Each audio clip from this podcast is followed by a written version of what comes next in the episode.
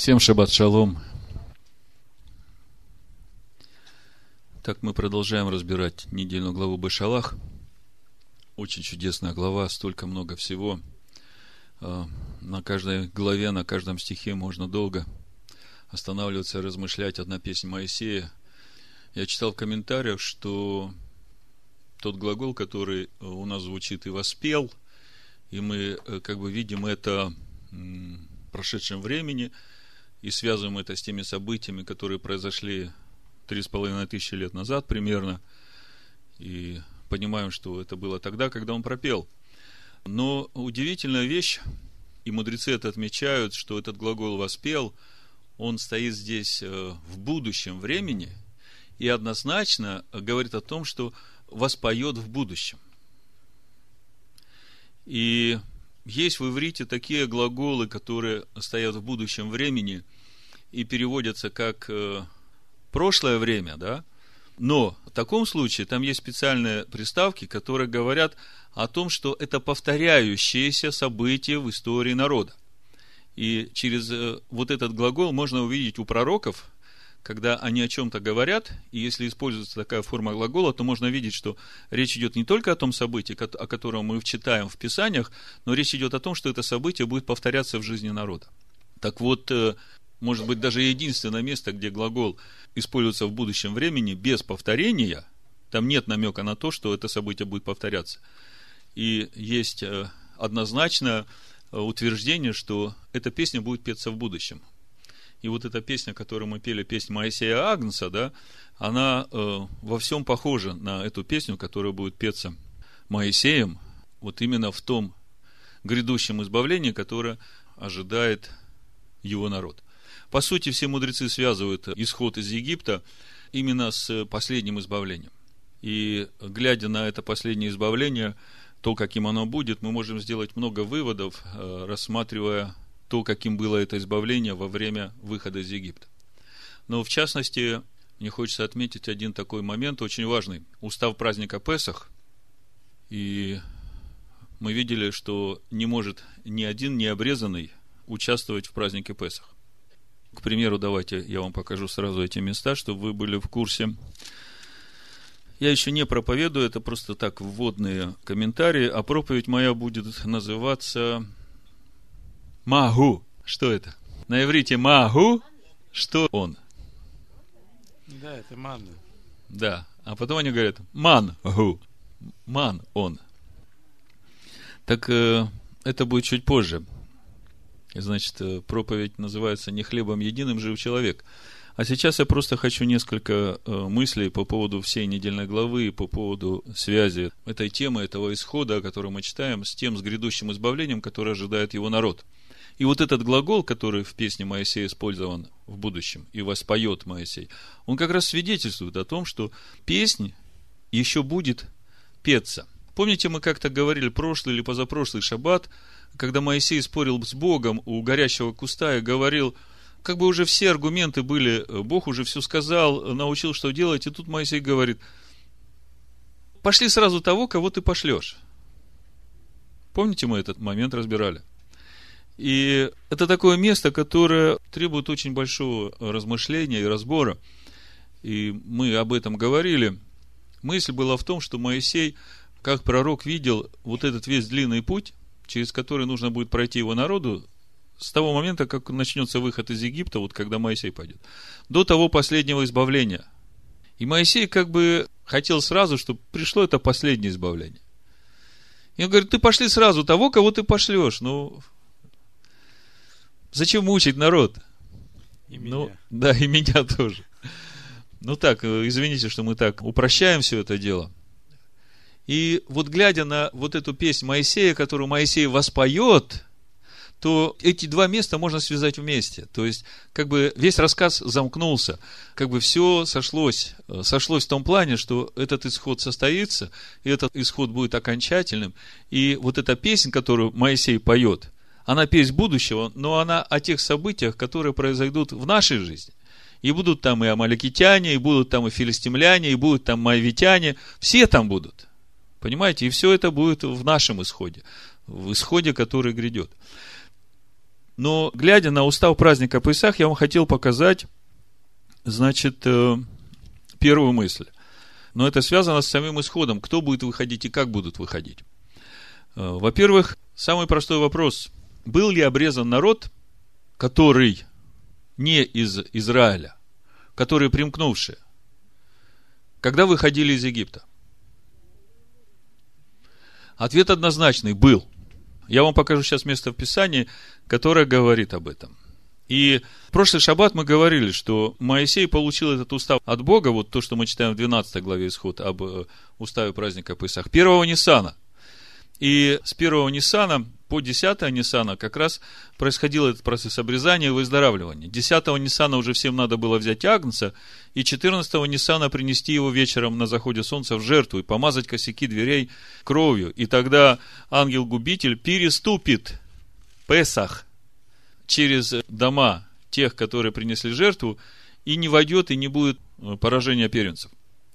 Так вот, смотрите, сначала 12 глава Исход, 43 стих и дальше. И сказал Господь Моисею и Аарону, вот устав Песах. Никакой иноплеменник не должен есть ее. Однозначно сказано. А всякий раб, купленный за серебро, когда обрежешь его, может есть ее. Поселенец и наемник не должен есть ее. В одном доме должно есть ее, не выносите мясо вон из дома, и костей ее не сокрушайте. Все общество Израиля должно совершать ее. Если же поселится у тебя пришелец и захочет совершить Песах Господень, то обрежь у него всех мужеского пола, и тогда пусть он приступит к совершению ее и будет как природный житель земли, а никакой не обрезанный не должен есть ее. И вот 49 стих. Один закон да будет и для природного жителя, и для пришельца, поселившегося между вами. Достаточно однозначно сказано, да? Можно было бы подумать, что ну, экстремальный выход из Египта. И спустя год, уже после греха Золотого Тельца, и после строительства скини Моисеевой, после встречи, или даже во время встречи праздника Песах, спустя год, в книге чисел в 9 главе, мы читаем об этом же самом. То есть здесь дается устав э, не только о празднике Песах, но и о втором Песахе, который на следующий, через месяц, для тех, которые не приняли участие в первом Песахе. И помните, этот устав коротенький, коротенький в том плане, что все происходит за один день, 14-15 Ниссана. И, кстати, именно 16 Ниссана, это как раз именно тот день, когда стал выпадать ман. На второй месяц 16 Ниссана. Но ман начал выпадать уже вот э, сразу после выхода о чем мы читаем в этой недельной главе. Так вот, в 9 главе чисел, 13 стих. «А кто чист и не находится в дороге, и не совершит Песах, истребится душа-то из народа своего, ибо он не принес приношения Господу в свое время, понесет на себе грех человека. Если будет жить у вас пришелец, то и он должен совершать Песах Господень по уставу Песахи, и по обряду его он должен совершать один устав пусть будет у вас и для пришельца, и для туземца. И там чуть раньше был устав. Тот же устав, о котором мы читаем. В 12 главе книги Исход. Так вот, смотрите, Иисус Навин, 5 глава, свидетельство о том, что весь народ, который вышел из Египта, был обрезан. Да, тут как бы теория, а там уже практика. Иисус Навин, 5 глава. Смотрите, как интересно. Народ в книге Иисус Навин, 5 главе мы читаем, только перешел Иордан, и практически это было сразу первого Ниссана. И останавливаются на горе Галгал, как ее потом назвали, и Бог говорит, «А теперь тебе нужно обрезать всех, э, которые перешли Иордан. Э, буду читать со второго стиха. В то время сказал Господь Иисусу, сделай себе острые ножи и обрежь сынов Израилевых во второй раз. И сделал себе Иисус острые ножи и обрезал сынов Израилевых на месте, названном холм обрезания. И вот причина, почему обрезал Иисус сынов Израилевых. Весь народ, вышедший из Египта, мужеского пола, все, способные к войне, умерли в пустыне на пути по исшествии из Египта. Весь же вышедший народ был обрезан. Видите? Видите, пятый стих. Весь же вышедший народ. был обрезан. Но весь народ, родившийся в пустыне на пути, после того, как вышел из Египта, не был обрезан. Ибо сыны Израилевы сорок лет ходили в пустыне, доколе не перемер весь народ, способный к войне, вышедший из Египта, которые не слушали гласа Господня. Ну вот вам свидетельство того, что весь народ, который вышел из Египта, в том числе и пришельцы, были обрезаны. И что это говорит для нас? Мы говорим просто об уроках, которые мы извлекаем из э, описания этого исхода. Несмотря на то, что все были обрезаны, в том числе и пришельцы, мотивация была не у всех одинаковая. И сегодня мы видим ту же самую проблему. Сыны Израилевы обрезаны, и их главное желание при выходе из Египта служить Всевышнему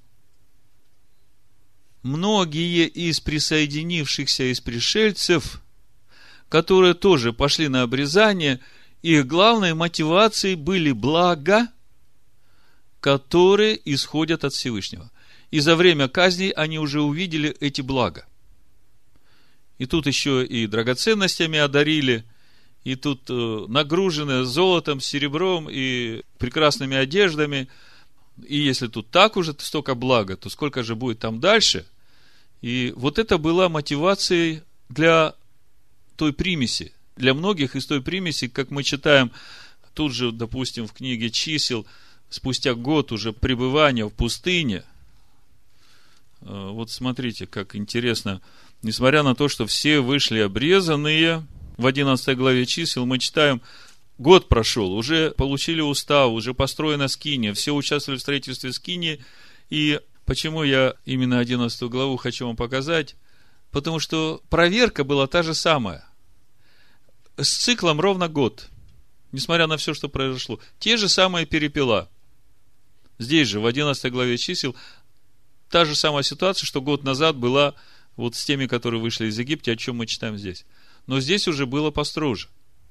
Так вот, в 11 главе чисел как раз и написано, что в первом стихе народ стал роптать вслух Господа, а в четвертом написано, пришельцы между ними стали обнаруживать прихоти. То есть инициаторами ропота стали пришельцы. Так вот, вот эта вот проблема пришельцев в том, что многие из них изначально пошли не с целью служить. В чем суть нашего служения Всевышнему? быть его сосудами в этом мире. Носить его в этом мире. Вот она суть нашего служения. Но большое число из пришельцев вышли именно потому, что увидели Бога как Бога, дающего благо.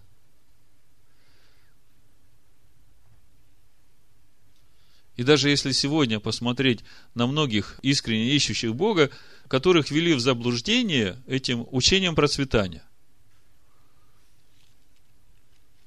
И если ты, значит, э, сейчас нищий и бедный, значит, у тебя проблемы с Богом. Знакомо вам такое мышление?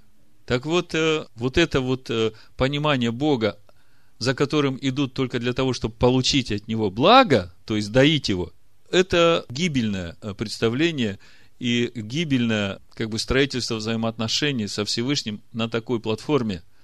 Все, которые роптали, вышедшие из пустыни, даже обрезанные, пустыне, они все погибли в пустыне, а в новую землю вошли только те, которые, которые заметьте, они по вере вошли, потому что сердца были обрезаны. Холм обрезания это уже как печать, как у Авраама. Понимаете? Ну, такой принцип. То есть я хочу сказать, если посмотреть на этот исход как будущее событие, то становится понятным суть тысячелетнего царства – мы уже говорили, кто эти язычники, которых Ишуа со своими святыми будет пасти жезлом железным.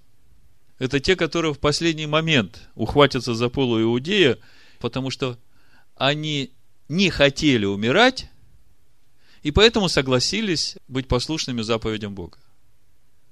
Разницу чувствуете? Значит, одни готовы отдать свою жизнь, но не согрешить не осквернить Слово Божие. И это одна природа. Это те, которые как раз выходят для того, чтобы служить Ему. Принести Ему жертву самого себя. а другие те, которые выходят получить от него благо, и потому они за этим благом, значит, вместе, и чтобы себя сохранить, не умереть, они хватаются за полу иудея, говорят, ну да. То есть это вот в последний момент еще мы это увидим. И готовы убивать за свою веру. И когда я говорю о сегодняшнем исходе, о том исходе, который будет, речь не идет о обрезании, буквальном обрезании внешнем э, наружной плоти. Речь идет о согласии человека отказаться от своей воли, от своих желаний, от своих принципов, ради того, чтобы принять волю Бога и Его принципы и Его законы, принять это как свое. Вот она суть этого обрезания. Вся проблема в том, что одни принимают это обрезание, любя Бога, для того, чтобы служить Ему, а другие принимают это обрезание, чтобы получать от Него благо. Это что касается урока выхода. То есть, когда вот в таком контексте смотришь на исход, вот на то, что мы читаем сейчас, понимаешь, как это будет в конце. И даже вот эта гибель всех в море, как э, Моисей сказал, не бойтесь всех этих египтян, которые вы сейчас видите, которые вот идут убивать вас, вы их больше не увидите никогда. Я когда это читал, раньше у меня как-то не всплывала эта ассоциация, и вдруг у меня Захария, 12 глава, Исаия, 66 глава, где говорится о том, что все народы пойдут на Иерусалим, и потом вдруг э, будет такое сильное поражение, что у них глаза иссохнут, то есть все погибнут, которые пойдут на Иерусалим, и уже их никогда не будет, уже те, против которых шли, которых хотели убивать, вот те спасенные, они больше их никогда не увидят. То есть полное уничтожение всех этих. Останутся только те, которые в последний момент раскаются, и написано, ну давайте посмотрим. Вы знаете эти места. Обратите внимание, какая четкая параллель с, с этим исходом того, что мы читаем. Ну, допустим, давайте Захарию откроем, посмотрим. 14 глава, может быть, сначала. Вот второй стих. «И соберу все народы на войну против Иерусалима. И взят будет город, и так далее. Разграблены будет. И теперь смотрите 12 стих. И вот какое будет поражение, которым поразит Господь все народы, которые воевали против Иерусалима. У каждого исчахнет тело его, когда он еще стоит на своих ногах. И глаза у него истают в яминах своих, и язык его иссохнет во рту у него. И будет в тот день, произойдет между ними великое смятение от Господа, так что один схватит руку другого, и поднимется рука его на руку ближнего его, также и у скота, Захарию 14 главу читаю, да? Если у Исаи посмотреть 66 а, главу, последняя глава, то там тоже об этом последнем э, ну, событии, ну, 15 стих. «И вот придет Господь в огне, и колесница его, как вихрь, чтобы излить гнев свой с яростью и прещение свое с пылающим огнем, Ибо Господь с огнем и мечом своим произведет суд над всякой плотью, и много будет пораженных Господом.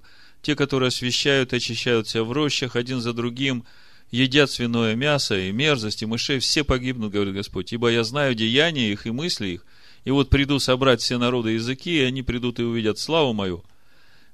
То есть все погибнут, а вот дальше смотрите. И положу на них знамение, и пошлю из спасенных от них к народам. То есть тем, которые не пошли воевать. И э, то же самое мы видим вот э, в сегодняшнем исходе, в том исходе, который уже был, песни Моисея. Откуда народы все узнали? Те, которые остались живы, они пошли по всем народам, эта волна пошла э, впереди Израиля, все уже, ну, испугались, всем было рассказано, что произошло. То есть, когда смотришь на то, как это будет в последние дни, да, перед наступлением тысячелетнего царства, которое на этой земле будет, новая земля еще не придет, но будут уничтожены все Господом, те, которые ненавидели и делали зло Его народу. А те, которые в последний момент раскаются, да, и те, которые ухватятся за полуиудея, для них еще будет э, вот это тысячелетнее царство, когда их, может быть, чему-то, некоторых из них и научат. Но э, судя по тому, что после тысячелетнего когда дьявол будет выпущен, дьявол будет...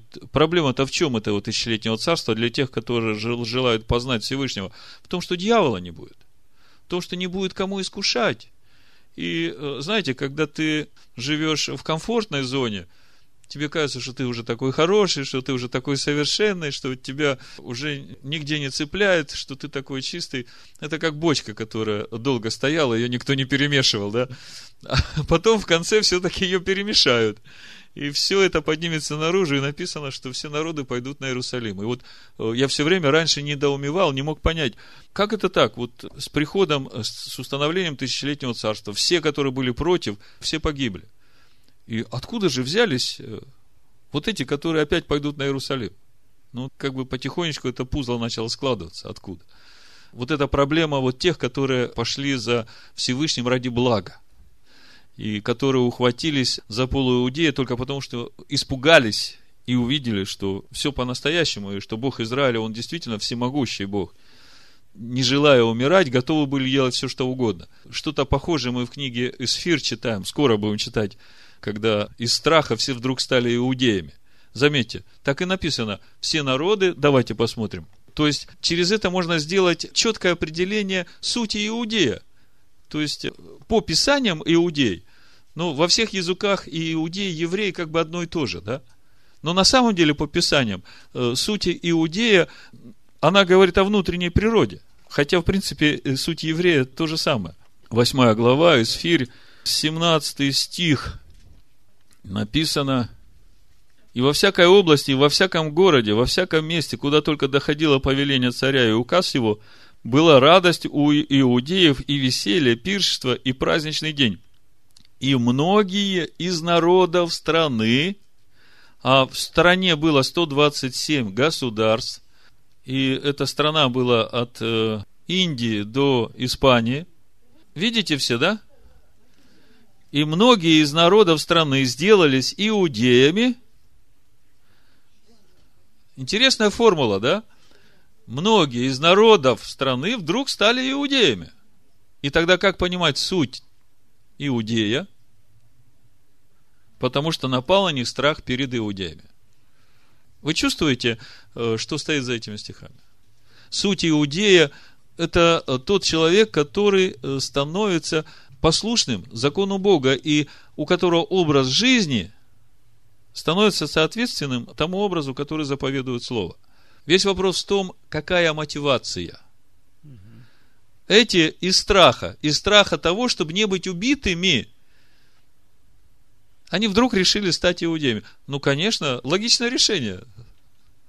Как иначе себя спасти, да? Меньше из зол. Но были ненавистники, которые не стали из страха иудеями, они погибли. То есть, э, как бы все эти аналогии в Писаниях есть, это можно все увидеть.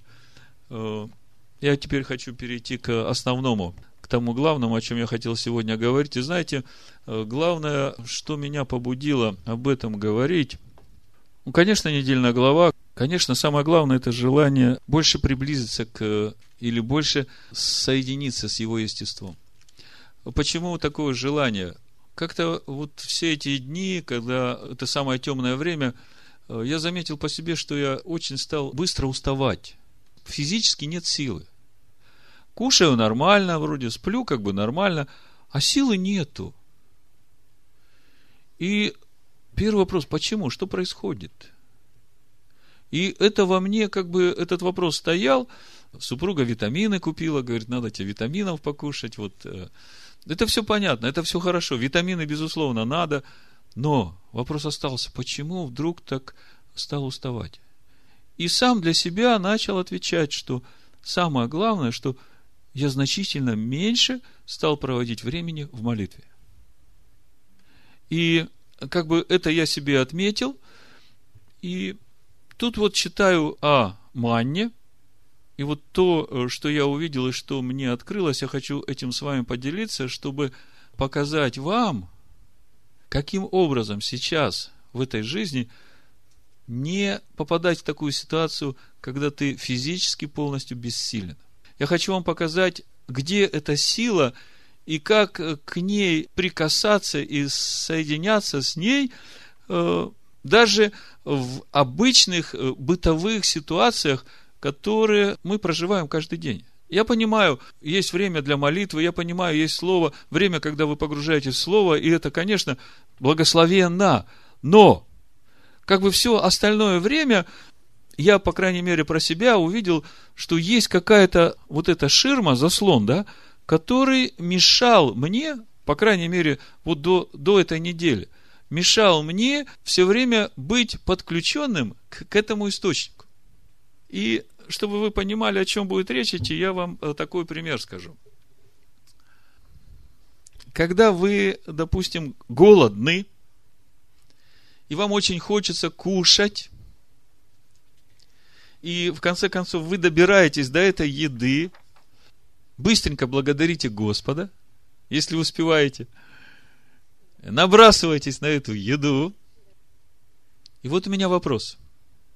Чем для вас в этот момент является еда? После того, как вы поедите, для чего вы едите, какие ваши ожидания? Вот в этот момент, когда вы начинаете есть, на что вы будете смотреть? Вот в этой еде, да? Э, о чем я хочу сказать? Вот наше сегодняшнее представление о еде, да, мирского человека, да и наше, это калории, это совмещение э, продуктов, да. То есть, э, другими словами, я хочу сказать, что по максимуму, когда мы кушаем, мы поблагодарили Бога, да, но когда мы кушаем, наши ожидания, значит, червячка заморить, голод удалить, и, если кого-то беспокоит калории, чтобы не переесть, или не недоесть. Ну, в принципе, так, чтобы вот э, как бы в этой топке огонь горел, чтобы энергия была двигаться, кому копать, кому бежать, кому грузить, кому э, еще что-то, да? Вот такое наше отношение к еде. И вот мы подошли к самому главному, в общем-то. Я думаю, давайте прочитаем 2 Коринфянам, 4 глава, 17-18 стих написано. «Ибо кратковременное легкое страдание наше – производит в безмерном преизбытке вечную славу, когда мы смотрим не на видимое, но на невидимое. Ибо видимое временно, а невидимое вечно. Вот на этом моменте я хочу немножко притормозить с едой, да? Но э, мысль какая? Когда ты смотришь на еду, ты смотришь на видимое. Но ты совсем не смотришь на невидимое. В этой же самой еде. И вот э, когда ты научишься, вот в тот момент, когда садишься даже кушать, видеть невидимое в этой еде, и смотреть на него и кушать его, то именно через это тебе произойдет вот это э, соединение, ядат, как познание Всевышнего, даже в таком будничном вопросе, как еда хлеба насущного для тела. Э, чтобы вам это было понятно, один простой пример. Вот э, это я от Алекса слышал. Значит, мать кормит дитя с мыслями. Вот я его кормлю, он вырастет и будет меня кормить в старости. А другая мать кормит дитя с мыслями. Вот я его кормлю, чтобы он вырос и служил Всевышнему. И мудрецы говорят, то, на что ты смотришь, именно оттуда черпаешь силы. Там твой источник. И смотрите, какое зло.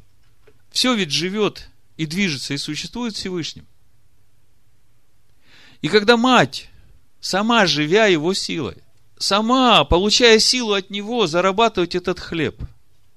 Кормит своего отпрыска с тем, чтобы он вырос и кормил ее, то она здесь, может быть, дважды или трижды отрекается от Всевышнего и от той силы, которой она пользуется, просто как даром от Всевышнего. Результат. На что смотришь, то и получишь. Смотришь на видимое – будешь временным. А если ты будешь смотреть на невидимое, сам свяжешься с вечностью. И того, кого кормишь, присоединишь к вечности. Чувствуете, да? Вообще-то я хотел о манне говорить. Ну ладно, закончу эту тему. Чтобы вы понимали, как смотреть вот э, на невидимое в том видимом, которое у вас на столе. Помните, как там и фильм, чтобы вам понятна была мысль, она похожа. Фильм о энергетике воды. Помните? Вода, которая... Есть мертвая вода вообще. Есть вода, у которой энергетика совсем слабая. Но стоит вам помолиться над этой водой, стоит вам прославить Господа в присутствии этой воды, и вот вдруг ее структура меняется. И вы знаете, молекулы начинают соединяться в форме звезды Давида. И когда вы пьете такую воду, у нее энергетика, ну, тысячи раз выше. То есть вы уже энергии получаете, вы подсоединяетесь уже к источнику Всевышнего. Теперь слушайте, как смотреть на это невидимое вот в этом процессе употребления хлеба. Я почему все время говорю о хлебе насущном, потому что моя главная цель сегодня была рассказать вам о том, какое назначение манна. У вас какая ассоциация с манном? Что такое ман? Какая его цель была? Вот в том, чтобы Бог дал ман. Что, какая у вас ассоциация? Со словом. Вы знаете, я тоже раньше думал, что со словом. А теперь я вам скажу, что отцы ели этот ман в пустыне, так написано. А слово, которое сходит с неба, вот то дает жизнь. Понимаете, о чем речь идет? Э, значит, сначала о силе, которую нам надо увидеть в этом хлебе насущном. Бытие, 1 глава, 11-12 стих. Написано, «И сказал Бог, да произрастит земля зелень, траву, сеющую семя, дерево плодовитое, приносящее породу своему плод, в котором семя его на земле. И стало так, и произвела земля зелень, траву, сеющую семя, породу ее, и дерево, приносящее плод, в котором семя ее, породу ее. И увидел Бог, что это хорошо. Скажите, что было первопричиной произвращения вот этой зелени травной, о которой мы потом читаем, что она, которая с семенем будет в пищу для человека. Мы читаем, что земля произвела зелень, траву, сеющую семя. Скажите, что первопричиной было этого произвращения? Амен. Желание, воля Бога, слово Бога, которое Бог сказал. Это слово было вот той движущей силой, источником этой силы, которая, работая в земле, произвела из земли вот эту траву, этот хлеб. Теперь смотрите, когда вы этот хлеб видите у себя на столе, то вы уже должны видеть не сам хлеб, видимый, а вы должны соприкоснуться со Всевышним, вот с благодарным сердцем, с Его волей, который повелел и собой взрастил все это и принес тебе на стол, тебе дал силу это добыть, чтобы тебе это получить и насытиться вот чреву твоему. И когда ты будешь на еду смотреть вот именно так, то в этот момент ты уже смотришь не на видимое, а на. Когда ты начинаешь перед едой молиться так и начинаешь смотреть на еду, глядя в ней вот это невидимое, вы знаете, совсем другое насыщение. Совсем другое состояние после еды. Совсем другие чувствования потом, когда ты целый день живешь, потому что... Почему? Потому что ты начал кушать невидимое, а то, что невидимое. Вы это ухватили. Где-нибудь застолбите это себе, потому что это вам поможет оставаться все время с избытком энергии. Потому что одно и то же количество съеденного, видимого, может внутри вас высвободить совершенно разное количество энергии, как вода у которой энергетика идеальной структуры воды в 42 тысячи раз выше, чем той обычной, которую мы пьем. Вы представьте, один стакан воды выпил и получил энергии 42 тысячи килокалорий просто от воды. Я так примерно. Нам надо научиться в обычных вещах, смотря на видимое, видеть невидимое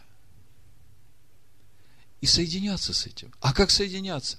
Это же все Он своим словом, своей волей, своим участием, своим действием. Все это для тебя.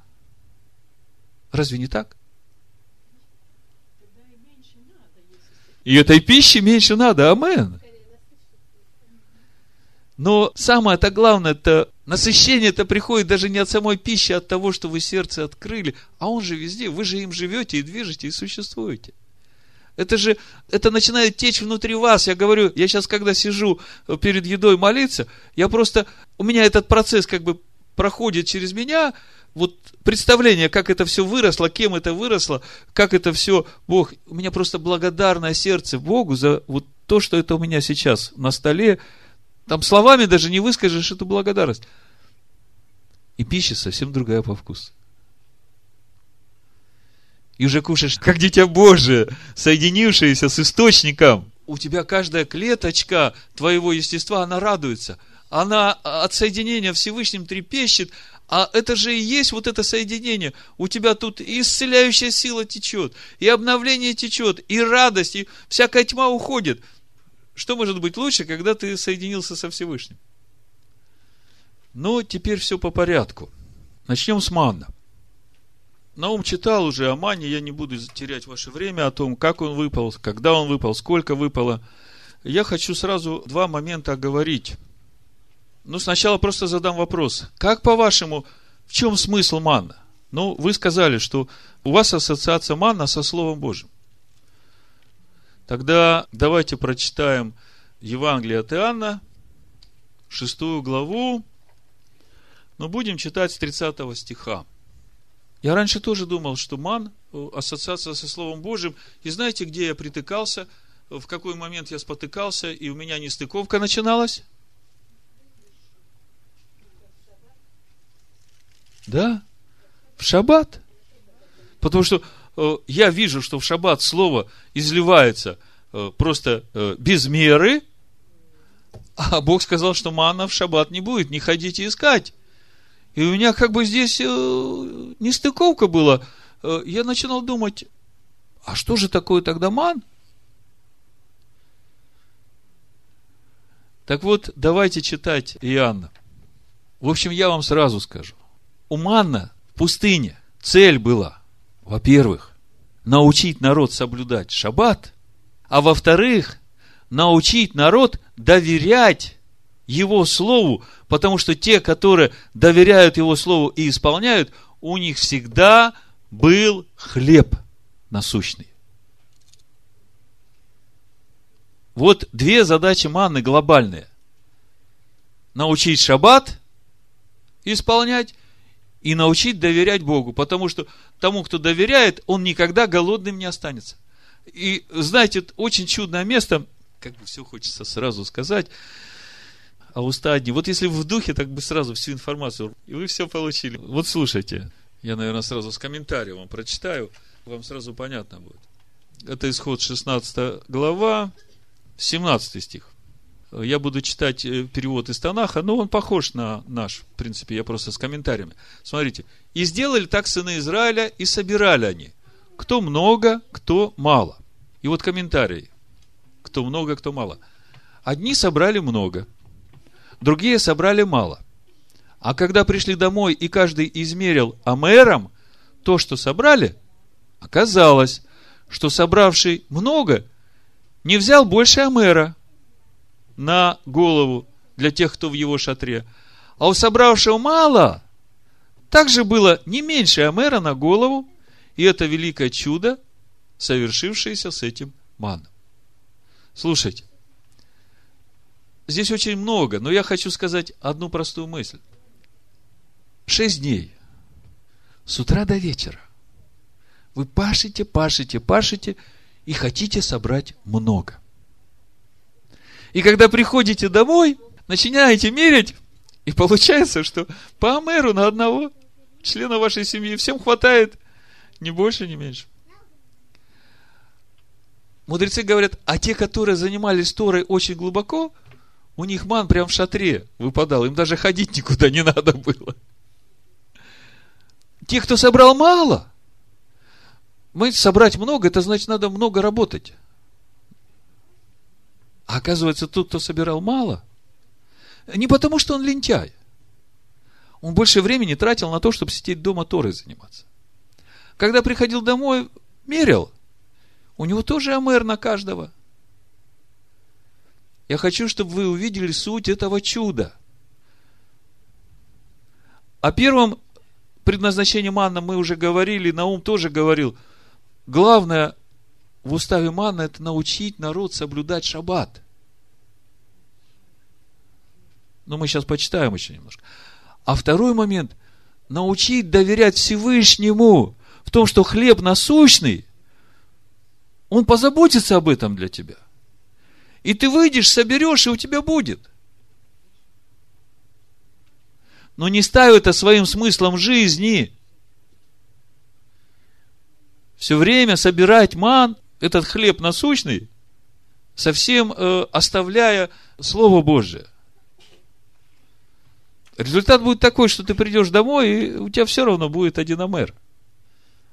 Ну, вот такая мысль. Ухватили, да? А по отношению к шаббату, сначала, в начале 16 главы, Бог говорит, 4 стих, «И сказал Господь Моисею, вот я дождю вам хлеб с неба, и пусть народ выходит, собирает ежедневно, сколько нужно, на день, чтобы мне испытать его, будет ли он поступать по закону моему или нет – а в шестой день пусть заготовляют, что принесут. Смотрите, в шестой день пусть заготовляют, что принесут. И будет вдвое против того, поскольку собирали в прочие дни. То есть, у них как бы не было цели собрать в два раза больше. Они собирали так же, как написано, видите, заготовляют, что принесут. И когда то, что принесут, написано, и будет вдвое против того, сколько собирают прочие дни. Еще одно чудо в пятницу. Теперь 22 стих и 23 дальше. В шестой же день собрали хлеба вдвое, по два гамора на каждого. И пришли все начальники общества и донесли Моисею. И он сказал им, вот что сказал Господь, завтра покой, святая суббота Господня, что надобно печь пеките, и что надо варить, варите сегодня, а что останется, отложите и сберегите до утра. Вот на этот стих 23 я хочу прочитать комментарий. Что будете печь, пеките. Э, вот в моем понимании, когда речь идет о заповеди на шаббат не зажигать огня, то вот речь именно об этом идет, что надо на печь пеките в пятницу. Потому что всякая печь, это все связано с зажиганием огня, с приготовлением. Что будете печь, пеките. Комментарий. То, что вы хотите испечь в печи, пеките сегодня на два дня. И то, что вам нужно варить из этого в воде, варите сегодня. Вот лично я так понимаю вот эту заповедь, не зажигая огня в шаббат. То есть речь идет о том, что в шаббат нельзя заниматься теми же самыми делами приготовления еды и всеми хозяйственными делами, которые э, делаешь обычные дни. 25 стих. «И сказал Моисей, ешьте его сегодня, ибо сегодня суббота Господня, сегодня не найдете его на поле». Исайя 58 глава написано, если ты удержишь ногу твою ради субботы, 13 стих, от исполнения прихотей твоих во святый день мой – и будешь называть субботу отрадою святым днем Господним, чевствуем, и почтишь ее тем, что не будешь заниматься обычными твоими делами, угождать твоей прихоти и пустословить, то будешь иметь радость в Господе, и я возведу тебя на высоты земли и дам вкусить тебе наследие Якова, отца твоего. Уста Господни изрекли это. Хорошо, значит, мы о хлебе насущном – немножко поговорили. Теперь я хочу поговорить с вами о хлебе, сходящем с небес. И для этого мы посмотрим Иоанна 6 главу, и на этом мы закончим. Потому что и тот, и другой хлеб в пустыне сходит с неба, а мы, в общем-то, по большей части все идем этот путь пустыне. Мы, в общем-то, сейчас в его царстве, да. Но пока в его царстве и злые, и добрые, и потом придет господин посмотрит и всех злых и в нечистых одеждах выбросит. Ну, по сути, э, для меня это тот же путь в пустыне. Путь освящения и очищения, когда в конце только достойные войдут во святую землю. Значит, э, что я хочу сказать. Для вас первый момент манна, вы уже начинаете понимать, что ман связан с хлебом насущным. И об этом хлебе насущном еще хотелось бы несколько мест э, прочитать вам из Нового Завета. Матвея 6 глава, 31-34 стих. Я думаю, что сейчас эти слова у вас прозвучат совсем по-другому. Итак, не заботьтесь и не говорите, что нам есть и что пить, и во что одеться, потому что всего этого ищут язычники, потому что Отец ваш Небесный знает, что вы имеете нужду во всем этом. Ищите же прежде Царство Божие и правда Его, и это все приложится вам.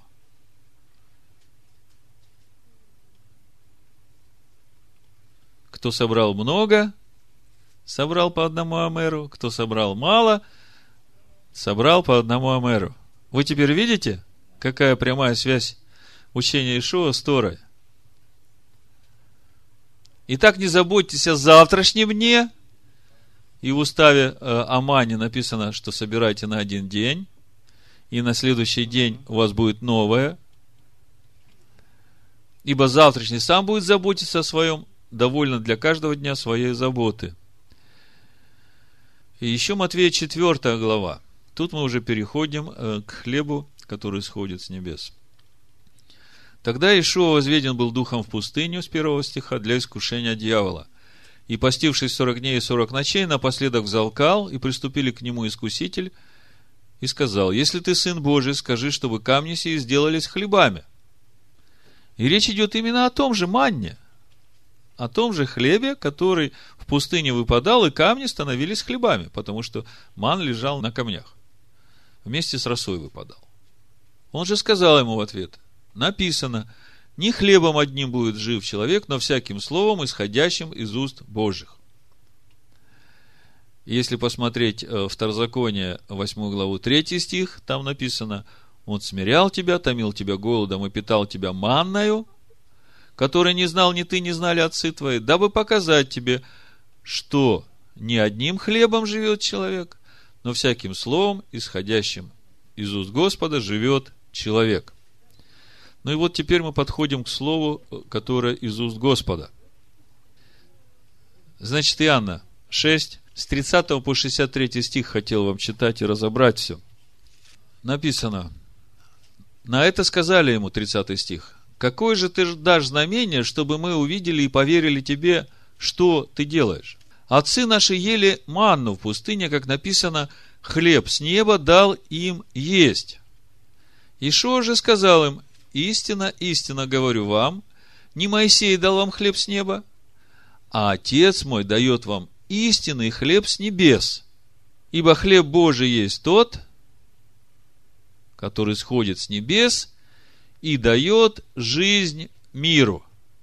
Помните Бытие, э, первая глава, 11-12 стих мы читали?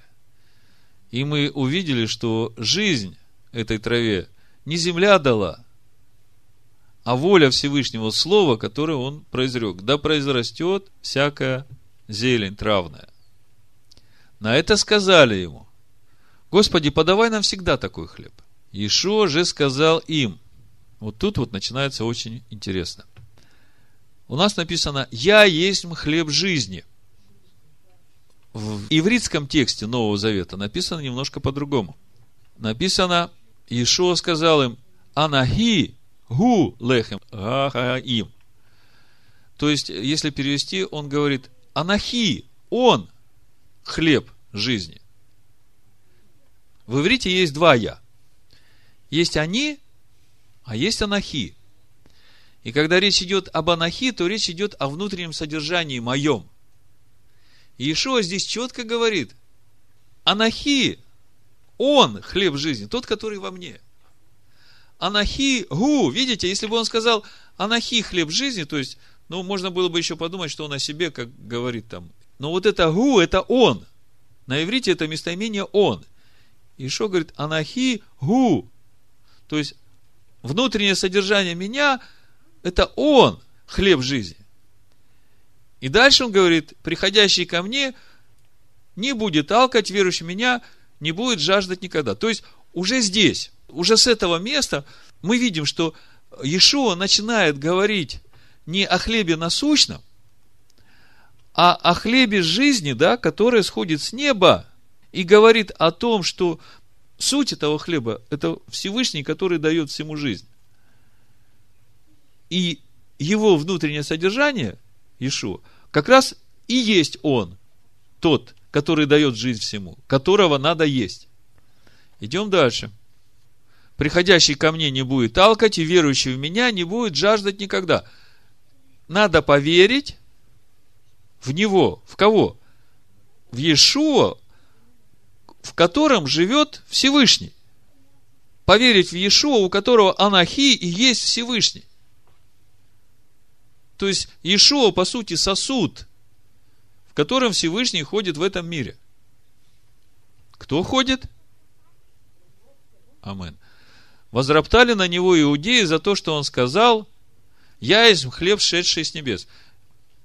И говорили, не Иисус ли это сын Иосифов, которого отца и мать мы знаем? Как же он говорит, я сошел с небес? Иисус сказал ему ответ, не ропщите между собой. 44 стих. Вот тут очень интересно начинается. Мысль продолжается та же самая. Продолжается разъяснение того, кто в нем, того, кто истинный хлеб, который сходит с небес. Никто не может прийти ко мне, если не привлечет его отец, пославший меня. Здесь Ишуа имеет в виду, что прийти к нему, это значит уже быть наученным Богом, потому что дальше он об этом объясняет. Вот слушайте и я воскрешу его в последний день. У пророков написано, и будут все научены Богом. Всякий, слышавший от Отца и научившийся, приходит ко мне. Вы понимаете, что значит прийти к Нему? Это значит слышать от Отца и научиться. Но как можно слышать и учиться от Отца, которого никто никогда не видел и видеть не может? И поэтому он разъясняет дальше свою природу. Потому что Бог его и посылает – и в нем живет, чтобы... Читаем дальше. Всякий, слышавший от Отца и научившийся, приходит ко мне. Это не то, чтобы кто видел Отца, кроме того, кто есть от Бога, он видел Отца. Видите, как он это все пытается объяснить в нескольких стихах. То есть, учить будет Отец. И все будут научены Богом. Но как бы вам уразуметь, что Бога-то никто никогда не видел. И вот этот вот принцип, как это будет все происходить, вы будете меня есть меня, который анахи. Потому что я умру за ваши грехи, и вы не обожгетесь, когда будете есть меня.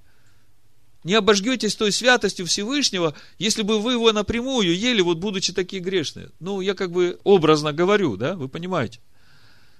47 стих. «Истинно, истинно говорю вам, верующий в меня имеет жизнь вечную, я есть хлеб жизни, здесь Ишуа одновременно говорит о том, что хотя вас будет учить Отец, Он будет это делать через меня, которого Он посылает. Потому что никто не может видеть Отца, а Он видел, потому что Он рожден Отцом и имеет в себе всю природу Отца. И видя Его и познавая Его через Слово, которое Он будет говорить, и веруя в это Слово, верующий в Него будет иметь жизнь вечную. Уже из этого абзаца понятно, что речь идет об учении, которому будет научать Отец. И делать Отец будет через посланного сына. Успели?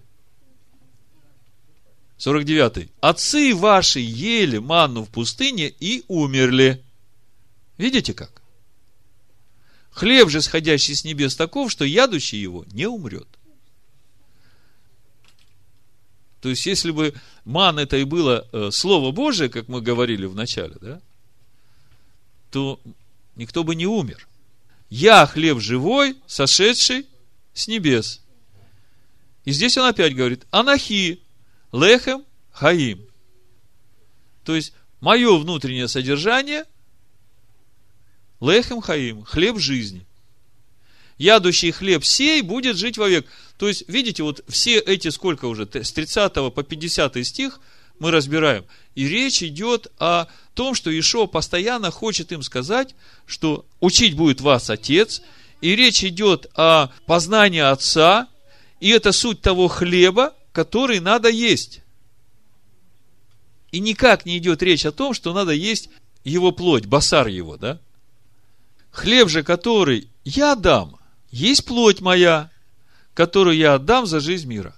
Вот, вот этот 51 стих, не смогли понять о том, что он здесь говорит, и подумали, что Ишо говорит о том, что надо пить э, басар его и э, пить кровь его. Так вот, смотрите, вот этот 51 стих, отсюда разумение пришло, о чем Ишуа говорит. Вот смотрите, первая часть, Ишуа говорит, Анахи лехем хаим, 51 стих. Я хлеб живой, сошедший с небес. То есть здесь он говорит о себе как об анахи. Он говорит о своем внутреннем содержании, о том, кто живет в нем, да? И он говорит, вот это вот анахи, гу, он хлеб живой, да? И дальше написано, кто этот хлеб будет есть, тот будет жить вовек. Видите? Здесь в 51 стихе. Дальше точка с запятой. И дальше он говорит, хлеб же, который я дам, не менее, они. То есть он говорит уже о себе, как Иешуа, как человеке. Есть плоть моя. И вот в этом еврейском Новом Завете на иврите там написано, в галехем и хлеб, ашер они, который я натен дам, басари гу, мясо оно. То есть тело мое, басар это мясо. Мясо, которое с кровью. То есть вот в этом стихе он дважды говорит о себе как о хлебе, и в первый раз он говорит о своем внутреннем содержании, об анахии, который есть хлеб жизни, который суть Всевышний, источник. А второй раз он говорит о себе, как о Иешуа, как о теле из плоти и крови. Он говорит, вот этот хлеб я отдам, смотрите за что. Как жертва, которую отдам за жизнь мира, то есть заплачу за грехи мира. И он здесь не говорит, что эту плоть надо есть. Он чуть выше сказал о том хлебе, который его внутреннее содержание. Он говорит, ядущий хлеб сей будет жить вовек. Чувствуете? Тогда иудеи стали спорить между собой, говоря, как он может дать нам есть плоть свою. То есть они не поняли. Так же, как и до сих пор, никто этого не понимает. Вот э, вкратце, что я хотел вам сказать о хлебе. О хлебе насущном и о хлебе жизни о хлебе насущном, который может давать нам столько силы и энергии, если мы будем смотреть на него не как видимое, а как на невидимое. И когда вы молитесь за еду, за хлеб насущный, то вы теперь в своей молитве попытайтесь прочувствовать весь этот момент и через это раскрыть свое сердце ко Всевышнему и почувствуете, как сила начнет течь на вас. И это все будет освещать и пищу, которую вы кушаете, и высвобождать внутри вас огромный источник энергии, и вы уже не будете ходить и задыхаться, и говорить, что, ну, наверное, старею, силы нет, вот, э, не должно так быть, силы должно быть больше и больше. Амен. Отец, мы благодарим Тебя за это время, за Слово Твое чудесное. Спасибо Тебе за то, что Ты учишь нас, изо дня в день Ты учишь нас как нам в этой жизни ходить уже в Твоем присутствии, даже в самых будничных вещах, получать от Тебя эту жизненную силу, быть всегда подключенным к источнику Твоей силы. Господи, мы благодарим Тебя и просим Тебя, научи нас, научи нас в самом будничном видеть то невидимое, чем все живет и движется и существует, видеть Твою любовь к человеку, к нам, что Ты все это сделал именно для нас, чтобы мы могли в этом мире иметь хлеб насущный в том числе, чтобы поддерживать жизнь в этой храмине, которая предназначена именно для того, чтобы Ты в этой храмине жил в этом мире. В имени Ишуа Машеха молимся Тебе и благодарим Тебя за хлеб жизни, который сходит с небес, который в нас, как семя, которое Ты взращиваешь, как хлеб жизни. Слава Тебе и хвала. Аминь. Амен. Амен. Амен. Амен. Амен. Амен.